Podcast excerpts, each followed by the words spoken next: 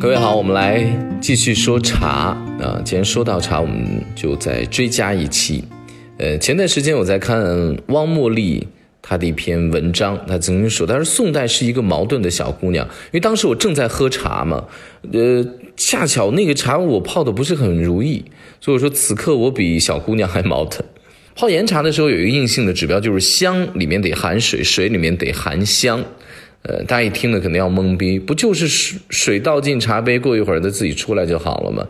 其实水跟香的关系啊，往往就像人和衣服、灵魂和皮囊，或者说我们的客身与我所现在所居住的雅舍的这个关系。我相信一定不能忍受你在参加晚宴的时候，衣服突然间决定要抛弃你，一转身，你的衣服半扇撕裂了。我经常呢从噩梦里面惊醒，就是我在众目睽睽之下裸身前进呀，那种恐惧真的非常的深。那么岩茶它的水跟香分离，通常就是这种感觉，就衣服抛弃你了，你忽然间在梦中，你发现你裸身了，你就被别人这么去观观察着，就这种感觉两张皮。另外呢，水跟香分离之后呢，会显得很垮。周迅呢有一次就说他看着镜子，看着看着早上起来就哭了，他觉得自己老了。我想他可能不是哭他老，他是在哭他可能看着有点垮了。因为年龄你早都知道自己多少岁了嘛，你今年三十九，明年四十，你嗯前几年十八岁，你清楚的不得了，年龄都写在身份证上面。可是当你耗尽气力用意念，会用很多保养来抵抗岁月，但最后。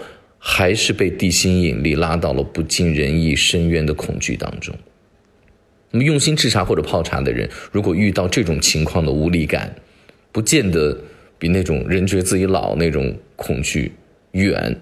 但是呢，我觉得那种恐惧呢，可能在你泡茶那个期间的深度也会足够的深。我以前呢，不是很愿意接受说我今天茶泡砸了这个事实。我总是在找茶的工艺，或者说这个茶是不是存放有问题，或者今天水是不是有问题，等等等等，甚至于我都能翻老黄历，或者翻一个什么二十四节气啊，今天不宜泡茶，这个节气因为气压太低了，会影响茶的香气等等。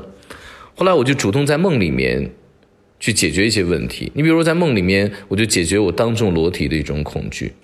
我是什么？我就主动观察我在梦里的时候，我我我不是裸体了吗？我就开始观察周围人的眼睛。我发现每个人根本就不会在意，他不会在意说你身材好不好，不会在意说你的生殖器大小，然后呢，他眼中没有任何的鄙夷，也没有任何的泛光，所以我就认真的看自己。我觉得除了凉爽一些之外，我可以照样的走路，可以照样的聊天，可以照样的呼吸新鲜空气。所以渐渐的，我就不再害怕梦里面我丢失了我身体衣服这件遮羞布之后那种恐惧没有了。我不去挂碍了，所以那个梦后来渐渐的也就没了。我认为我是赢了一次潜意识。其实这样的方式呢，更加关照了我对待衰老的一种执念。人呢是不可能不垮的，我不可能永远我站着撒尿不服，我不可能永远胡吃海塞我不胖，我不可能永远熬夜之后苹果肌依然能够弹出水来，我也不可能一生病就像感冒一样扛过去。所以人得服老，我们人呢？一定是有始有终的，就像自然界有春夏秋冬，有元亨利贞，有成住坏空。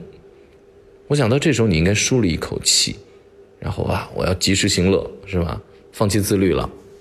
其实不要这样，因为你像贾宝玉，他就是一种洁癖，他就觉得他说一句，他说为什么这个女人碰到男人之后就变得混账了？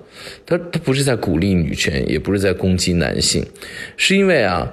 就像花季少女嫁人生子之后，到了一定的岁数，她会索然的放弃皮囊，然后站在村口敞着胸脯奶孩子，一边嘴里还飞着唾沫星子骂脏话。我想这就是让宝玉最难过的一种破罐子破摔。就像李妈子呀，像赵姨娘这些人，所以我们得时刻提醒自己：当你的灵魂借住在皮囊的时日里面，不要去自污，不要自我侮辱。所以想完了这些两张皮的问题，我们人和衣服、肉体与灵魂，我们的肉身与这个客舍、茶的水跟香，其实就容易和解多了。但我依然觉得，哎呀，我今天好像这个泡了一个天心岩的肉桂，我觉得这个水跟香泡垮了，他们俩两张皮了，我还是在自责。有可能是因为换了小盖碗，还是说投茶量不够吗？你看，我又开始把眼睛向外看了，找外界的因素，不会自我修正了。所以，我们应该劝劝自己，我们难得泡杂，刚好试试泡杂的味道呀。感谢各位收听《非吃不可》，我是韩非。So come back home to me. I swear I'll always love you, even if you don't love me. So go be free. But come back home